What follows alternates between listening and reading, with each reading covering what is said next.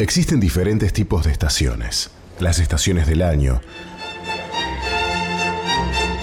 las de los trenes, estaciones de servicio. Pero hay una estación que es la garantía de lo que se espera y la certeza de lo que no se ve. En estos momentos, has arribado a la estación de fe. La estación de fe. Conducen Lorelei Prieto, Mariángela Aparicio y Goyana Enríquez.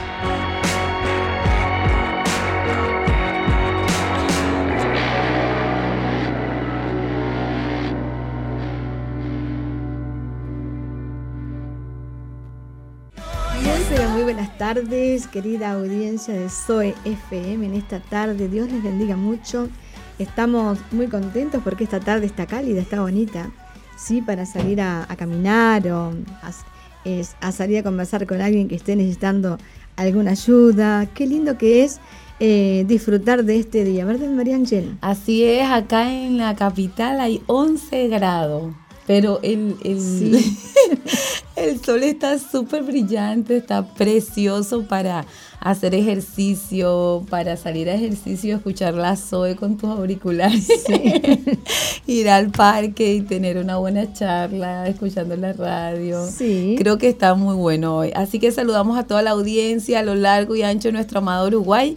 Qué chévere que estén con nosotros acá en la 91.5. Arrancamos en este día jueves con todo. Así como está el clima de brillante, estamos acá en la Zoe. Estamos con todo hoy. Sí, hemos disfrutado esta semana de toda una programación muy linda, ¿no?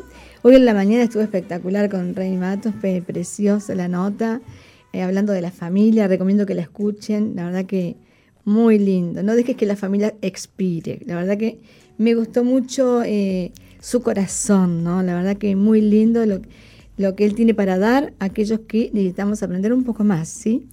Muy bien, estamos aquí en esta tarde eh, compartiendo un tema muy especial que habla acerca de lo que es la resiliencia. No sé, es una palabra que hoy día está mucho en el tapete, está mucho en la vuelta. Y no, no, porque tú tenés que ser resiliente. Y la gente te queda mirando como diciendo, ¿qué me está diciendo? ¿Me está hablando en chino? ¿Me está hablando? Porque a veces no entienden el concepto, ¿verdad? Y yo creo que nosotros las mujeres y a un jefe de familia, ¿no? Padres, somos la que podemos dar cátedra sobre este tema, ¿no? Primeramente porque pasan por todo el proceso de lo que es la maternidad, por ejemplo. Entonces, yo creo que las mujeres, que cuando pasan después del parto, que esa etapa postparto, por ejemplo, eh, que, es como acomodarse un poco ¿no? a la, al, nuevo, al, recién nacido, al nuevo integrante de la familia, eh, las mujeres que a veces, bueno, eh, la, que no, la, que no tiene costuritas en, por la cesárea, la tiene en otra zona, entonces imagínense, tiene que atender la casa, atender el timbre, cocinar, porque a veces están solitas, no tienen ayuda y tienen que enfrentar el proceso de maternidad sola, ¿no? Entonces, bueno, pensando en ellas, eh, nació esta inspiración, ¿no? Pensando en esas mujeres que son valientes. Algunas se entregan y bueno, no tienen la fuerza, eh, a veces eh, hay familiares que vienen a ayudarle, pero hay muchas, muchas, muchas que lo hacen sola, pasan todo ese periodo sola, ese proceso, y algunas tienen que seguir trabajando, tienen que seguir funcionando. La verdad que muy valiente las mujeres, ¿sí? El proceso de enfrentar el dolor, ¿no?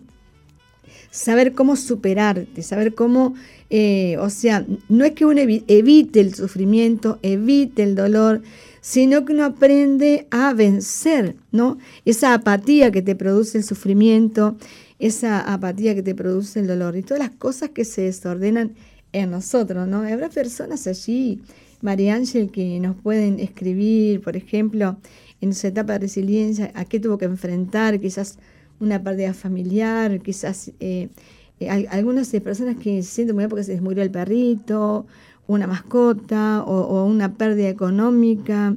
Eh, bueno, hay muchas razones por las cuales las personas tienen que aprender a superar las diferentes etapas. Así es, y queremos que nos manden su, su mensajito al número 094-929-717.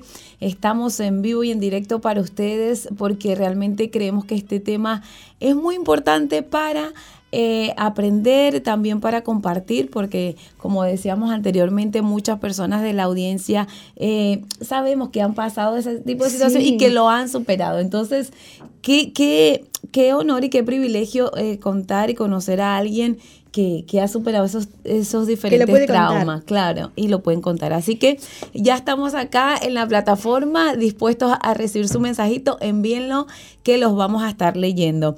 Y bueno, hoy es jueves, tenemos visita. Sí, hoy estamos en conexión con Valeria, nuestra psicóloga querida que nos acompaña semanalmente. Y con ella vamos a ir interactuando. ¿Qué les parece? La sacamos al aire ya, ¿sí? Hola, Vale. Hola, buenas tardes. Te ves muy bien. ¿Cómo estás? Muchas gracias. Un poco agripada, pero... Como dice Chama, estás nítida. Buenísimo, entonces. Pensé que iba a resistir un poquito más el frío, pero bueno. Pero sabes que dentro de la casa, en el ambiente cerrado, está frío, pero fuera no. Está linda la tarde. Sí, el solcito este está hermoso. Sí, es verdad.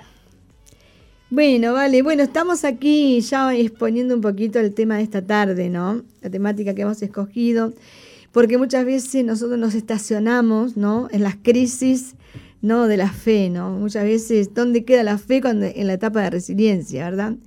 Entonces, bueno, queremos un poquito hablar sobre eso, ¿qué te parece? Sí, este, bueno, resiliencia es iniciar este, un nuevo desarrollo después de un trauma. Ese, esa, vendría a ser el concepto esencial. Después de algo muy doloroso que, nos pasa en la vida, poder este, volver a desarrollarse como persona. Es verdad. Y hay, distintos factores que eh, van a hacer a una persona más resiliente o menos resiliente. La resiliencia eh, en realidad se, se va aprendiendo desde la infancia todo tiene que ver con la relación, siempre volvemos a lo mismo, ¿no? con, el tema de las adicciones también. Sí. volvemos al tema eh, familiar de base, que es este, la fortaleza para el niño. Claro. Pero sobre todo lo vincular entre la mamá y el niño. Mira, yo estoy leyendo acá eh, uno, de, uno de los significados, ¿no? Porque he leído varios, pero bueno, aquí hay uno que se, anexa a lo que tú dices. La resiliencia es la entereza, es la capacidad de adaptarse a las situaciones adversas como resultado positivo. Sin, sin embargo, el concepto ha experimentado cambios importantes desde la década ¿no? de los 60. O sea, a partir de las décadas de los 60 existe como un cambio, ¿no? Obviamente. Imagínate todas las cosas que, pasaron, que sucedieron, eh, aún en nuestro país, ¿no? Este, desde la música, de la expresión de, eh, o sea, de, la música, por ejemplo, fue un salto que, se ha vivido, pero yo creo que lo más importante de todo, enfocándonos en la parte emocional y espiritual de las personas, creo que cómo ha influido muchísimo aún en los gobiernos, en las diferentes naciones, las diferentes crisis que ha vivido eh, la humanidad, ¿no? Y referido a nuestro país, Uruguay, por ejemplo, es un país que tiene 3 millones y medio de habitantes, por ejemplo, no hemos tenido crecimientos importantes, hemos tenido mucha migración fuera de nuestro país y también hemos recibido muchos migrantes que han venido del exterior al Uruguay, que es un poco ha subsanado el crecimiento poblacional. Pero una de las cosas importantes es que después de toda esta pandemia, ¿vale? Que, hemos vivido, eh, hay, hay pérdidas y ganancias, ¿no? Más pérdidas que ganancias porque si bien hay personas que salieron favorecidas en este periodo, hay personas que lo han perdido todo. Hay personas que han perdido sus negocios, eh, gente que ha hecho inversiones importantes, por ejemplo, y de pronto en ese periodo, en dos años de pandemia, no han, no han logrado superarse ni levantar su cabeza. Ahora, contame un poquito cómo vive psicológicamente esas personas. Bueno, depende de cada ser humano la, resiliencia que tenga a partir de, lo acontecido, ¿no? Porque es a nivel personal, o sea, pero es a nivel también, como dices tú, mundial, porque esto de la pandemia fue, fue a nivel mundial y afectó todo. Lo que sí hay una frase del doctor Boris Cyrulnik que dice que el dolor es inevitable, pero el sufrimiento es opcional. O sea, dolores en esta vida nosotros siempre vamos a pasar. Siempre pasamos por, dolores, pasamos por tristezas, pasamos por situaciones difíciles, pérdida de, familiares, pero eh, decidir quedarme en el sufrimiento va a ser una opción, es una opción de la persona. Depende de eh, cómo, cómo fue incorporando en su niñez el hecho de ir teniendo confianza en sí mismo el niño, por cómo fue criado, la forma en la que fue eh, asimilando y la que está preparado para en el día de mañana eh, encarar que le pase algo así, ¿no? Porque si, si, te quedas en el sufrimiento, vas a ir seguro a, directo hacia una depresión. Exacto. Porque ya es un hecho que cuando pasa algo como, como un duelo, como una pérdida de todo, porque esa, esa está traumático. Esto de, mm, por ejemplo, ¿cuánto, ¿cuánto tiempo podría durar el duelo de una persona, por ejemplo? El duelo en una persona depende de cada persona, porque eh, las personas por lo general lo que sucede es que se, se, retraen y se quedan calladas cuando algo les sucede. ¿Por qué? Porque hay cuando algo malo les sucede porque hay dolor, porque hay sufrimiento, porque hay ansiedad, porque hay angustia, porque hay tristeza. Entonces, una de las peores cosas que se pueden hacer es esa. la persona igual no está obligada a hablar inmediatamente, pero sí a proponerse a hablar, a buscar ayuda. No tiene por qué ser profesional solamente. Puede ser una amiga, una persona con quien tú tengas mucha confianza y sepas que tú puedes hablar.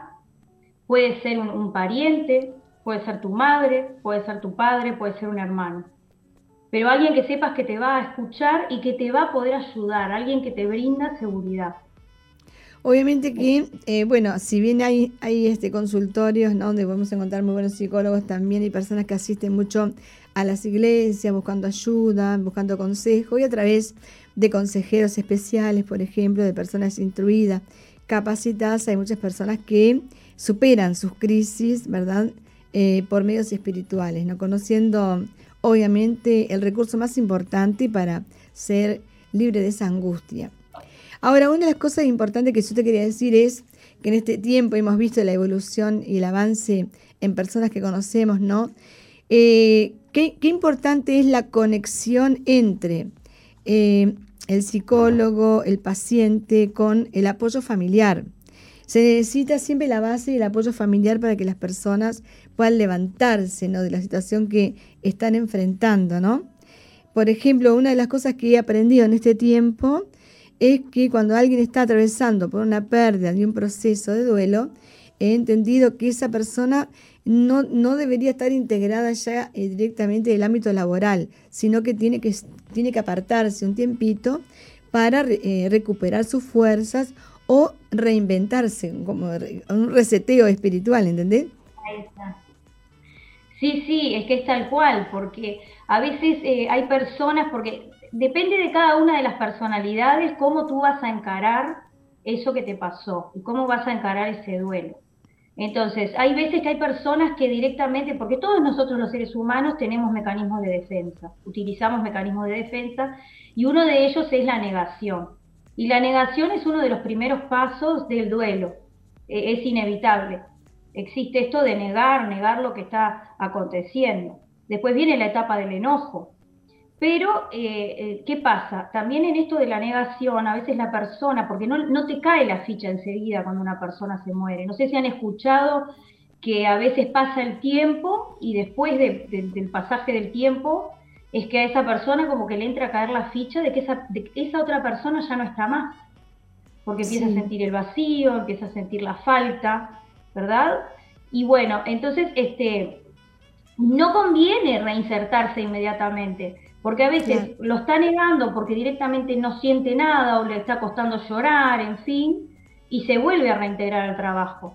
Pero en realidad eso no le está quitando el sufrimiento, porque va a llegar un momento que esa persona va a empezar a sufrirlo, va a empezar a sentirlo y como está pasando por otra etapa del duelo, que es esta del enojo, va a empezar a pelearse con la gente. Entonces siempre conviene tomarse ese tiempo, tomarse ese tiempo para reflexionar. Es como que me tengo que obligar A, conectar con esa emoción, me tengo que obligar, porque, porque no, no, no sería algo normal, entre comillas, ¿no? Que, se me muera alguien muy cercano y que yo, bueno... no tenga reacción, claro. No tengo ningún tipo de reacción. Puedo no tener ningún tipo de reacción porque me quedé en estado de shock. Pero va a llegar un momento, pero yo misma necesito reconectar, necesito intentar conectar con esa emoción. Porque a veces está mezclada la tristeza con el enojo, con el enojo de no aceptar la situación, porque no se acepta la situación. Entonces cuesta llorar. Hay personas que les es más, más, más fácil llorar y conectar con la emoción de la tristeza rápidamente, pero otras, por ejemplo, conectan más con el enojo y con la mezcla y sobresale más el enojo. Entonces ahí cuesta un poquito más, cuesta llorar, cuesta conectar, pero por eso me tengo que me tengo que tratar de conectar con esa emoción. Tengo que entender que algo me pasó y lo tengo que tratar de conversar con alguien, no quedarme sola, no quedarse solo. Por ejemplo, ahora estamos escuchando un tema musical, ¿no? De Cristian de Clark que dice, tu yugo es fácil, ligera es tu carga. Es un pasaje bíblico.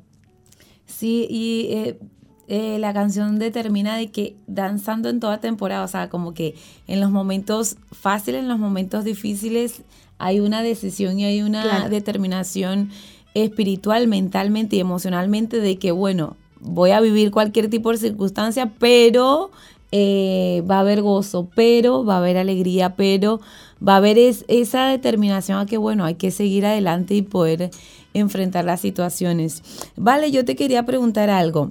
Eh, dijiste que eh, es muy importante la niñez para que cuando nosotros vivamos un, trauma como, como ya se viene hablando, eh, poder superarlo rápido. Ahora, desde el punto de vista psicológico, todos los seres humanos nacemos equipados con eso o necesariamente tenemos que tener un entorno que nos alimente el hecho de poder em, superar las, las situaciones difíciles? Es muy importante el entorno, el entorno es muy importante. Quien nos va insertando, mira, eh, miren, a toda la audiencia le hablo, eh, quien nos va insertando de a poquito en la socialización, el niño necesita ir aprendiendo e ir socializando. La base de su seguridad está en la mamá. Si tiene la ventaja de tener un papá, porque sabemos bien las situaciones que vivimos hoy día y que ambos padres trabajan, bueno, está buenísimo que el padre pueda intervenir en la crianza del niño también y puedan ir brindándoles a ese niño la seguridad que ese niño necesita. Porque en el hogar es donde ellos encuentran seguridad. Y el niño también a, su vez aprende jugando. Entonces un niño eh, para crecer confiable, confiado y seguro necesita jugar, porque va teniendo esa conexión con el entorno. Entonces el niño en la medida que va incorporando cosas del entorno, va, eh, eh, este es que se llama el proceso de, de asimilación y acomodación, que dice Piaget, que el niño va asimilando cosas de su medio y las va incorporando. Cuando las incorpora, así las va conociendo, eh, se van acomodando en él y se va desarrollando psicológicamente de una forma saludable. Si ese niño, por ejemplo, viene de un entorno, eh, no solamente, eh, o sea, en el, entorno, en el entorno hay distintos factores, ¿no? También está el factor económico. Cuando hay papás este, muy preocupados por el tema económico, porque no pueden suplir las necesidades de sus hijos, estos padres están tristes, estos padres no interactúan con sus hijos, no juegan, y el niño, hasta el bebé, percibe esas cosas. De hecho, hay una gran conexión en el último mes de embarazo de la mujer con el bebé. Hay una, una grandísima conexión. El bebé sabe si, está, eh, si su mamá está segura, si su mamá está feliz o si su mamá está con miedo o incluso el entorno, porque el entorno en el que la mamá vive, ¿no? si está con problemas económicos, por ejemplo, no, no, no le está brindando tampoco seguridad a ese bebé que llegó en el vientre. Por eso es tan importante y nosotros siempre hacemos los psicólogos lo que decimos en la anamnesis, que es que hacemos una cantidad de preguntas a las madres a nivel de, cómo fue todo el, embarazo, ¿no? Cómo lo vivió y si tuvo problemas en el embarazo. Es muy complejo. Ahora, respecto a lo que tú preguntabas, este, María Ángel, nosotros todos los seres humanos venimos eh, nosotros tenemos un sistema nervioso central, que es eh, el sistema, nervioso autónomo, por ejemplo, está constituido por el sistema nervioso simpático y el parasimpático. Uno de esos dos, que si no me equivoco es el parasimpático, es el de la, de, la alarma, el de la alerta. Es el que nos da eh, la información de la huida, del escape. Es el que nos da la información también de cuando estamos en situaciones de estrés y tenemos que huir. Si a lo largo del desarrollo del niño lo que más se estimuló y lo que más trabajó es este sistema, dándole alertas continuas al niño, este niño expuesto continuamente a factores estresores, a tristeza de sus padres, poco juego, ese niño se va a criar inseguro y en la adultez va a tener otras herramientas que son herramientas de indefensión para poder pasar por una situación traumática, para poder resolver un hecho traumático. Por ende, como que tienen menores elementos de resiliencia. ¿Se entiende, no? sí, sí, perfecto. Se entendió. Eh, mira, justamente estás tocando un tema que era la pregunta que te iba a hacer. Está perfecto, sí, continúa. Bueno, no sé si respondí un poquito a María Ángela lo que... Sí, no, no, no, nos quedó bastante claro. Sí, me quedó claro, el entorno ayuda y aporta para que el niño cuando vaya creciendo ya tenga esas herramientas para defenderse o para superar los traumas ya cuando es adulto, sí. bastante claro. por ejemplo, lo que venimos conversando es que nosotros en Uruguay, si bien es un país que realmente es una bendición de Dios, ¿no? Este, existen, sí, situaciones, ¿no? Factores que pueden estresar a alguien, pero no tenemos lo que viven muchas naciones, por ejemplo, donde hay eh, terremotos, maremotos, tsunami, por ejemplo, sobreponerse, por ejemplo, un volcán que esté erupcionando durante más de tres meses, por ejemplo, y pierdas tu casa y se, se vas teniendo pérdidas, ¿no? Yo, por, por ejemplo, mirando lo, lo, que fue la isla de Palma, ¿no? Ahí yo pensaba en la gente, ¿cómo hace para levantarse o sea, no les quedó tierra, no les quedó casa, no les quedó nada, perdieron todo. O sea, ni siquiera el espacio visual es igual al espacio actual que tiene. Entonces, son muchos los factores de pérdida. Y ahí hay, hay algo en, el ser humano, ¿no? Que es como que se, se, se, renueva cada día. Dice la Biblia que nuevas son sus misericordias cada mañana.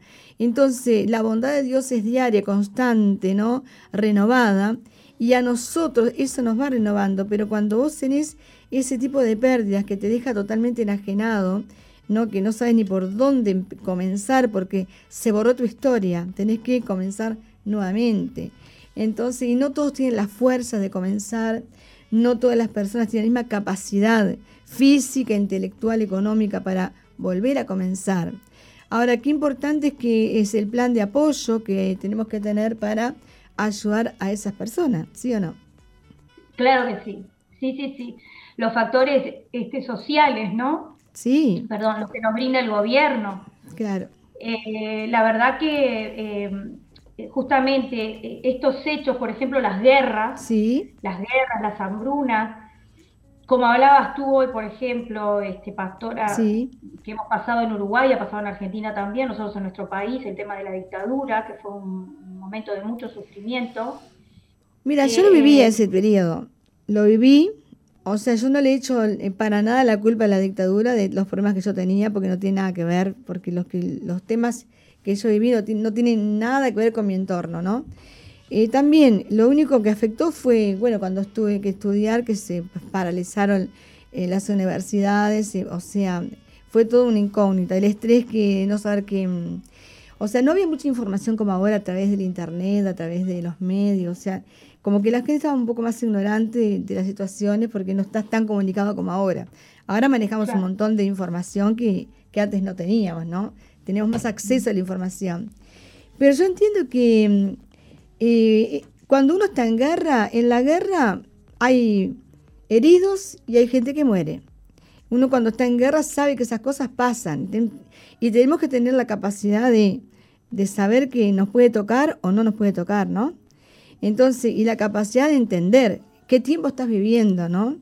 y elegir cómo vivir. Hay gente que ha elegido vivir en el pozo del resentimiento.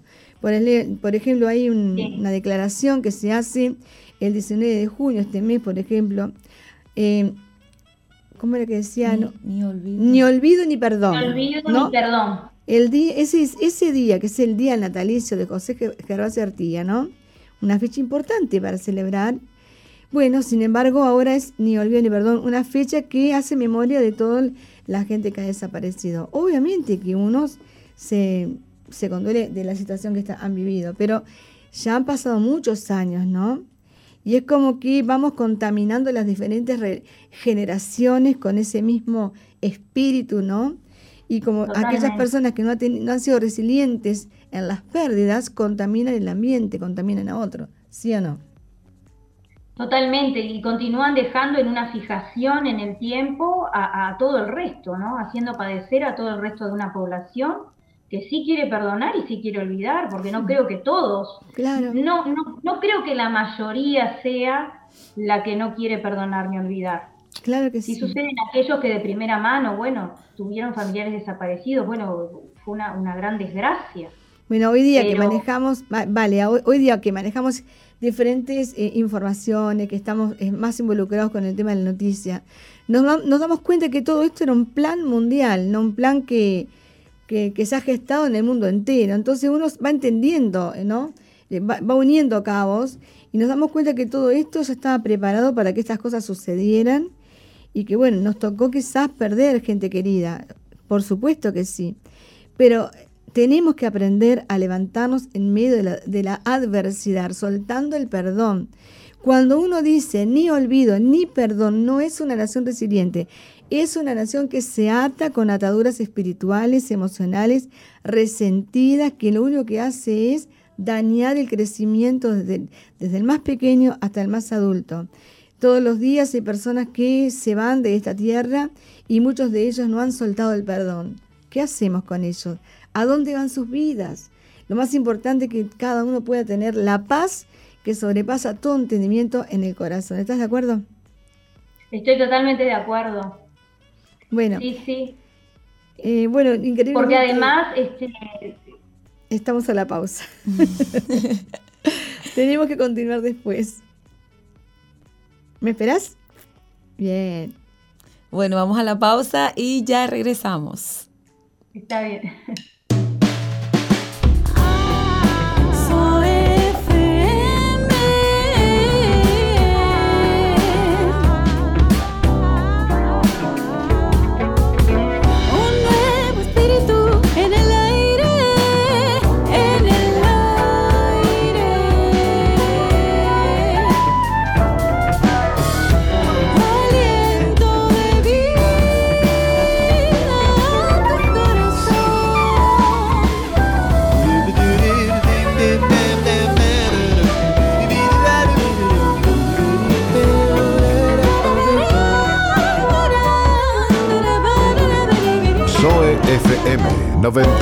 91.5. Hay un nuevo espíritu en el aire. Bien, dice la Biblia en Mateo capítulo 11, 28, 30, llama, Jesús invita a todos los que están trabajados y cargados a venir a Él, a tomar su yugo sobre sí y aprender de Él. Jesús declara que Él es el Señor, amén, y Él te puede ayudar. Así que dice que nosotros podemos entregar todas nuestras cargas, fatigas, eh, preocupaciones y nos enseña a tener resiliencia. Es la única forma que hemos encontrado sin llegar a tener un, tratamiento de, de de, de pastillas, que bueno, que por ahí hay personas que les ayudan, pero en este caso particular, bueno, Jesús nos enseña a nosotros cómo levantarnos en medio de la adversidad.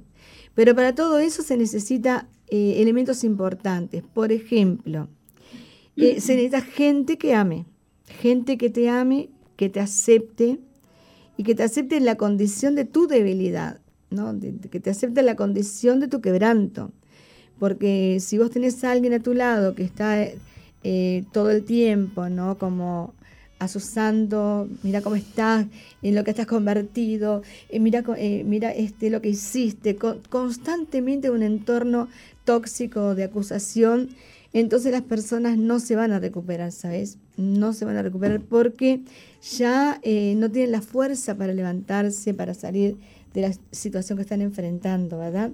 Por ejemplo, hablé hace poquito con una persona que tuvo un accidente de tránsito simple, era un accidente que se pudo haber evitado, pero fue simple, pero ella maximizó tanto ese accidente porque pensaba que qué hubiera pasado si hubiera eh, una persona detrás de mí, qué hubiera pasado si alguien eh, pasaba por el costado, qué hubiera pasado si yo me acelero, qué hubiera pasado. Entonces entró en una culpa, un estado de incertidumbre tremenda y, y, estaba a punto de quedar, pero muy turbada. Entonces en ese momento le dije, no, no tenemos que pensar las cosas malas que nos pasaron. Tenemos que ir a lo bueno, decir, bueno, gracias a Dios que fue un impacto leve, no le pasó nada más que al auto algo, ¿verdad? Que, eh, o sea, no, no, no me dañé, la persona que, estaba en otro vehículo tampoco se dañó. Eh, son cosas que a veces pasan, accidentes que, que suceden, ¿no? Que a veces eh, hay, hay, uno se adelanta, otro... Esas breves distracciones que mueven circunstancias que te, te, trastornan la vida, pero el miedo, el pánico, la fobia, todo eso que te viene, el miedo de las cosas que podrían haber sido, es necesario. Por eso nosotros las mujeres tenemos que aprender a no maximizar las situaciones difíciles que tenemos que enfrentar. Entonces, mucha gente no tiene un espíritu resiliente de levantarse porque no son como los niños. Por ejemplo, los niños se están jugando, se caen, lloran porque se cayeron y aunque estén dañados, un mimito, un abrazo y luego siguen corriendo, igual con la rodilla lastimada, siguen, eh, insisten en aquel objetivo que ellos tenían por delante. Eh, quieren seguir jugando a pesar del dolor. Y muchos niños, muchas, eh, cuando son corregidos, por ejemplo, que hacen algo que no está correcto y están en su, en su silla de pensar, por ejemplo, y que muchas veces nosotros les, les indicamos un poquito de rigor ahí para que cambien su actitud, parece que se van a morir. Yo me acuerdo que un episodio que tuve con, con una de mis nietas, que me acuerdo que ella parecía que se iba a morir solamente porque le dijimos no. El no le produjo deseos de vomitar, deseos de, ¿me entendés? De desmayarse. Eh, está solamente un simple no. Y una palabra que dijimos límites. Esas dos palabras le casi hace catarsis la madre, la nena. Yo miraba, digo, no, no te puedo creer. Pero gracias a esa intervención del no y de la palabra límites, ella salió de esa situación que estaba, que era insoportable, pobrecita, lloraba, gritaba todo el tiempo. No había forma de parar. Sin embargo, eh, ella tuvo esa observación que fue un solo día, un solo día, que allí estaba su abuela diciéndole no. este, eh, le dijimos no y ella ahí quedó como aterrorizada, como diciendo, ¿quién es que me está diciendo que no? Bueno, y recuerdo que eso fue tan efectivo, porque hasta el día de hoy, que ya tiene 12 años, ella es correctísima, o sea, le decimos que no y es como, ah, sí, bueno, está bien, no hay ningún problema, pero a los dos años le enseñamos a decirle que no, algo que estaba haciendo incorrecto, y que después le ayudó a, vencer obstáculos, a, enfrentar situaciones increíbles. Muy chiquita viajó sola a los Estados Unidos, que aquí la mamá estaba como infartada y ella estaba tan segura. Y no, era sencillo, un viaje de varias horas. Este, bueno, sin embargo, ella aprendió con, ocho añitos a viajar sola y a, enfrentar sus temores. Y así sucesivamente pongo ese, por ejemplo, ese ejemplo que para muchos es un obstáculo, para otros es una oportunidad. ¿Qué me decís? ¿Vale? Sí, en una me quedé pensando, claro, cuando el niño se cae, o sea, el dolor es inevitable, claro. van a pasar cosas a los niños.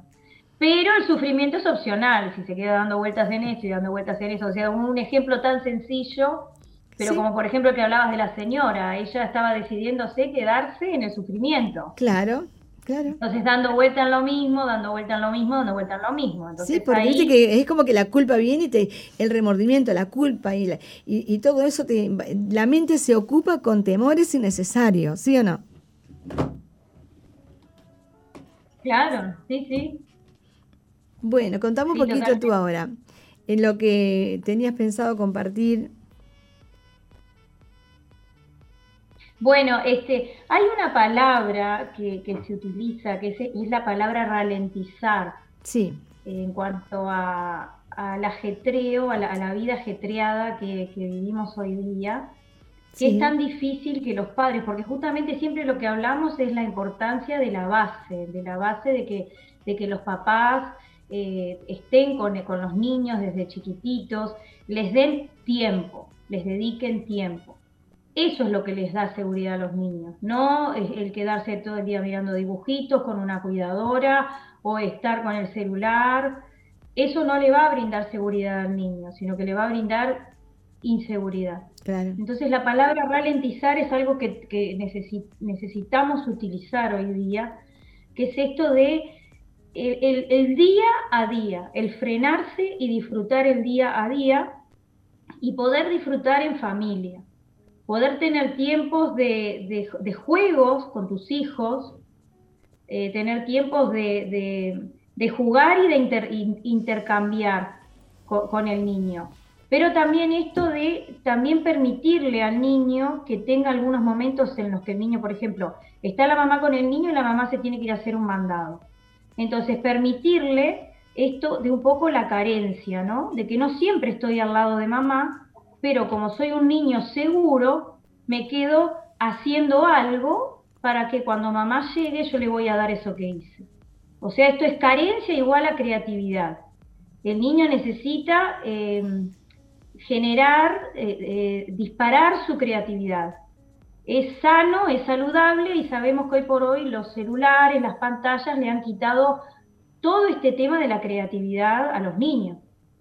Fíjense que estamos hablando justamente de la vulnerabilidad y vulnerabilizar a una persona ya desde que, desde que es chiquita, un niño que vive en estado de vulnerabilidad continuo por causa de un entorno precario, por causa de unos padres que no le generaron seguridad, etcétera, no va a lograr eh, eh, tener herramientas de resiliencia en un, futuro, es más propenso a tener a padecer afecciones psiquiátricas, a tener que terminar tomando pastillas, como decías tú, pastora, y, este, y a generar, a, a desarrollar una psiquis más frágil.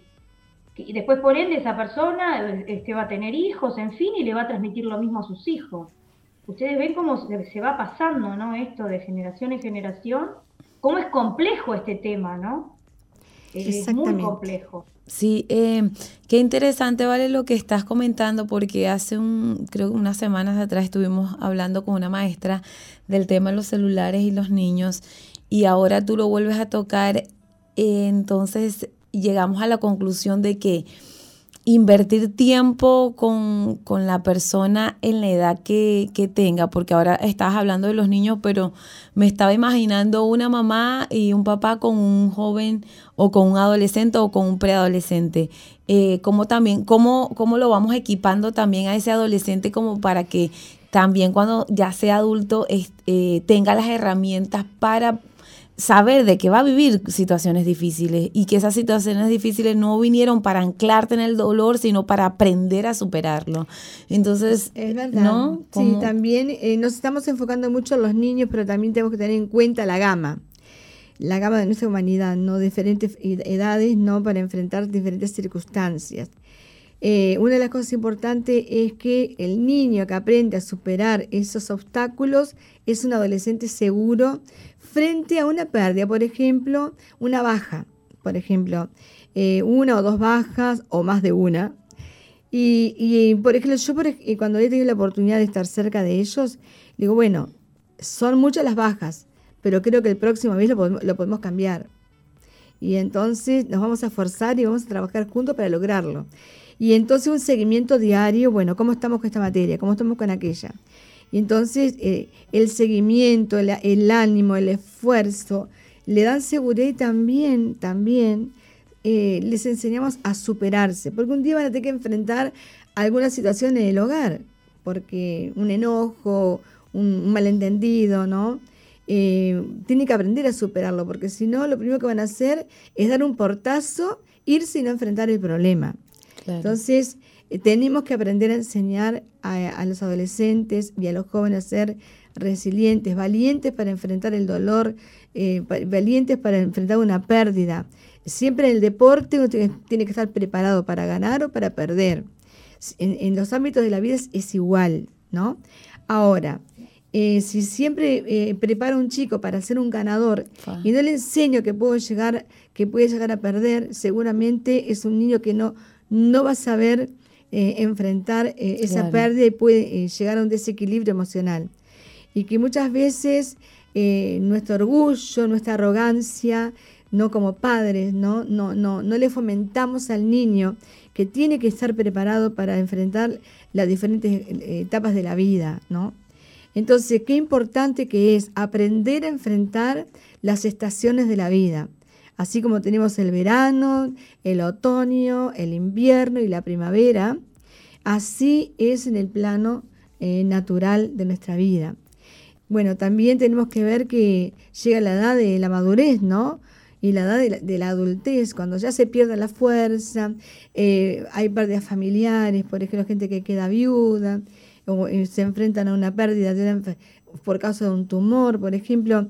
Eh, estamos en contacto con personas que padecen enfermedades, que están enfermitos, que les visitamos, les apoyamos con palabras de aliento, pero también entendemos que eso les ayuda a levantarse, a enfrentar las, la situación que están, que están viviendo y vivir cada día, cada día. El, el aliento que les doy es vivir cada día. Este día es único, no va a regresar, es irrepetible. Este día Dios me lo dio para que lo pueda disfrutar, para que pueda enfrentar. ¿Qué te parece? Sí, el otro extremo también hace lo mismo, no permite desarrollar la creatividad. Cuando los padres son muy sobreprotectores y están todo el tiempo encima y no dejan que les falte nada, mm. entonces se, están y que no tienen límites tampoco, también van a tener complejos de inferioridad y no van a tener una confianza suficiente en sí mismos y les afecta la autoestima. Bueno, sabes que muchos de los jóvenes que eh, tenemos eh, así que están en la calle por causa de, de sus adicciones, que son víctimas ¿no? de, de esas elecciones, muchos de ellos han sido jóvenes consentidos, jóvenes que los padres los han sobreprotegido. no todos vienen de hogares que son disfuncionales, sino que la mayoría de los que hablamos así en la calle tienen su mamá, su papá, su casa, tienen todo, pero eh, no han sido alistados, preparados para enfrentar las debilidades y enfrentar su fortaleza. Entonces muchas veces ellos al no saber cómo enfrentar las pérdidas, caen en lo que es las adicciones, ¿no? Por eso, porque no son resilientes. Claro, claro. Y no saben, no saben cómo hacer, porque no fueron equipados. No fueron equipados. Y los padres, y esos padres se preguntan, pero yo les di todo, ¿cómo puede ser? Yo fui una excelente madre, te dicen. O pero sea, le diste todo. Pero te das cuenta que desde la perspectiva de, la, de, la, idea de ser excelente madre, ¿no? Porque, porque les da pero justamente no es el darle todo. ¿Me entendés?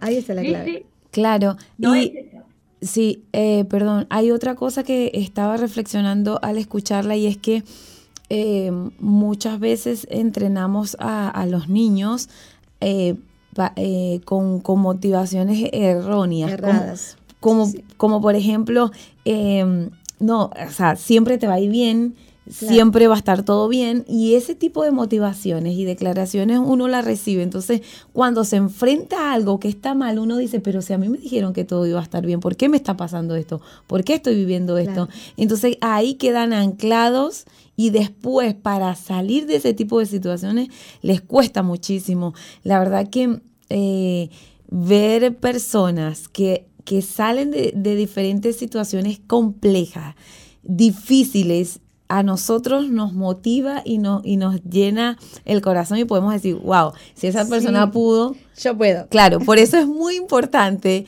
testificar, leer biografía, ver videos donde cuentan historias de superación y de, de cosas que uno dice, wow, ¿cómo hizo esta persona para superar este dolor tan traumático? La verdad que eh, el Internet bien usado es una bendición. Es una bendición.